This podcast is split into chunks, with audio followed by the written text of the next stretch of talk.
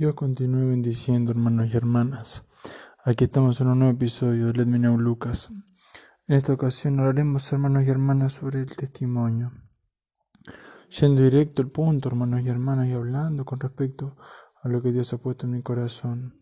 En este episodio hablaremos sobre el testimonio, para que entendamos qué es el testimonio, por qué es tan importante. Testimonio no es solamente hablar sobre algo que aconteció, Partimos de la base de que el mismo Dios Todopoderoso dejó como legado del testimonio de Cristo tres testigos en cuatro libros para que entendamos y recibamos el testimonio de la verdad de Cristo. Porque es necesario, vamos a ver un principio poderoso, el cual es que es necesario que toda verdad tenga un testimonio para que esa verdad permanezca. Porque sin el testimonio la verdad no puede permanecer. Primeramente Jesucristo dice en San Juan 8, versículo 18, que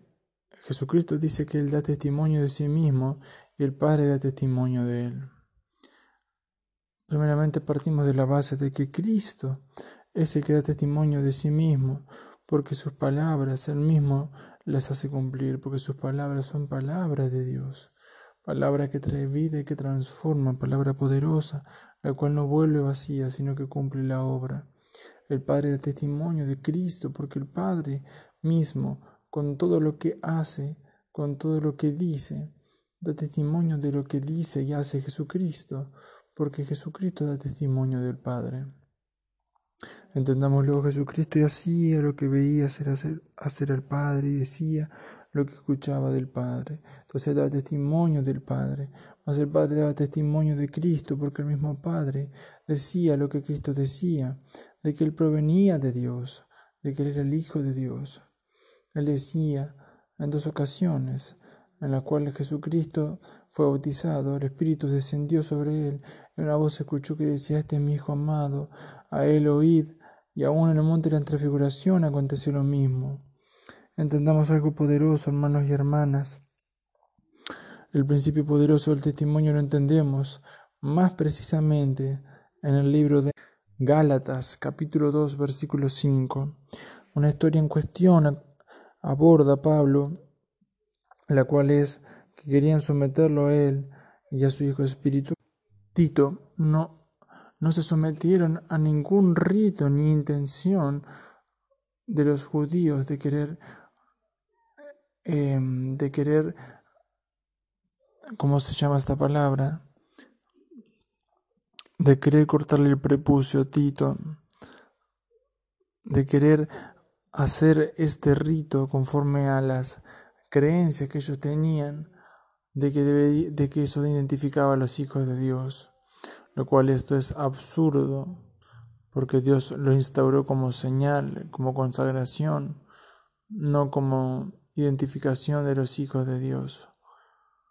hermanos y hermanas, entendamos que Pablo en este, en este capítulo, en el versículo 5 específicamente, dice que no se vio sometido a estos actos, a estas insinuaciones, ni él ni Tito, para que la verdad gloriosa del Evangelio permaneciera en ellos. Y aquí está la revelación. ¿De qué serviría hacer esto, decir esto? Si, por ejemplo, si Tito lo hubiese hecho, ¿quién se enteraría? Se daría una parte íntima de él, una parte privada. Pero Pablo no era un hombre de razón, un hombre de entendimiento humano, sino que él, conforme a lo que el Espíritu le enseñaba y recibía del Padre, entendía que el testimonio que ellos daban con sus acciones, aún en lo secreto, iba a tener consecuencias sobre la verdad que enseñaban. Pablo no podía enseñar lo que enseñó sobre los judíos y sobre sus creencias, sobre su religión, sobre toda aquella perversión que practicaban y cómo Dios le dio revelación, no podía haber dicho lo que dijo, y después no podía él pretender, después de todo lo que enseñó, desde, digamos, desde la circuncisión hasta cualquier punto el cual Pablo haya hablado, decir lo que dijo y luego con su testimonio no respaldar lo que dijo, no con sus acciones dar testimonio de lo que él dijo, porque somos llamados a ser imitadores de Cristo y Cristo daba testimonio de sí mismo. Entonces nosotros damos testimonio de Cristo, mas también no solamente con las palabras, sino con nuestras acciones. No podemos nosotros decir, enseñar, intentar transmitir a los demás principios de la palabra de Dios, enseñanzas, pero luego el testimonio no respaldarlo, porque si nosotros fallamos, nosotros como hombres enviados por Dios a, hacer una a cumplir con una comisión, con una orden, fallamos, aunque Dios nos haya dado la mejor revelación que hayamos escuchado en la vida, no podemos nosotros enseñar y luego fallar en lo que Dios nos haya entregado, porque eso desencadenaría que la verdad que el cual fue enseñada no permanezca los demás porque esto es un principio poderoso. Dios cuando entrega llaves, como las entregó a Pedro, que les entregaba las llaves del reino de los cielos y de la tierra, y que a su vez le decía a Pedro que lo que atara en la tierra será atado en los cielos, y lo que atara en los cielos, lo que desatara en, la tierra será desatado en los cielos. No podía Pedro, habiendo recibido esa impartición de parte de lo alto, no cumplir con el comando de parte de Dios de no solamente haber recibido de Dios la revelación y haber recibido esta impartición, sino que tenía que Pedro ponerla en práctica, debía de manifestarla, debía Pedro, como hijo de Dios, habiendo recibido este misterio, este ministerio, manifestar y cumplir el propósito poderoso, poner en práctica, poner en acción este poder el cual Dios le había concebido no solamente a Pedro, sino a toda la iglesia, mas Dios lo injertó en los hombres a través de Pedro, el cual fue levantado como cabeza y como roca de la iglesia, para que el pueblo entendiera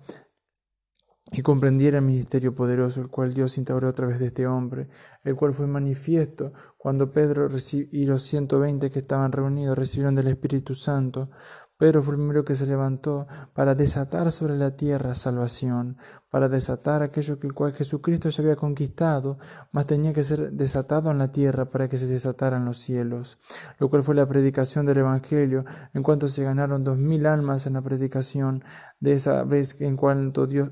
Dios tomó a Pedro y lo utilizó poderosamente. Pero dio testimonio, y este testimonio se vio para salvación y para vida eterna. Entonces entendemos por todo esto que el Pedro tuvo que dar testimonio de aquello en cuanto Dios mismo se le había entregado. Él tuvo que hablarlo y a su vez de hablarlo dio testimonio de lo que decía porque manifestaba con poder, porque el poder el cual estaba sobre Pedro, en este caso, respaldaba lo que él estaba diciendo. En el caso de Pablo y Tito, ellos hablaban con autoridad sobre los judíos y sobre sus prácticas perversas, porque ellos mismos tenían el entendimiento de parte de Dios de que lo que ellos estaban hablando era ciertamente lo correcto, y no era teoría humana, y no era vacilación, y no era una suposición, sino que eran convencidos por el Espíritu de que era la verdad. Entonces, hermanos y hermanas, entendamos, Jesucristo da testimonio de sí mismo y el Padre da testimonio de Cristo. Nosotros somos llamados a con nuestras acciones dar testimonio de la verdad, la cual nosotros hablamos que viene de parte de Dios, porque sin el testimonio esa verdad no puede permanecer. Entonces entendamos también poderosamente lo que dice la palabra de Dios en esta última cita que respalda lo que quiero transmitir en esta oportunidad. La palabra de Dios nos enseña en el libro de Primera de Corintios,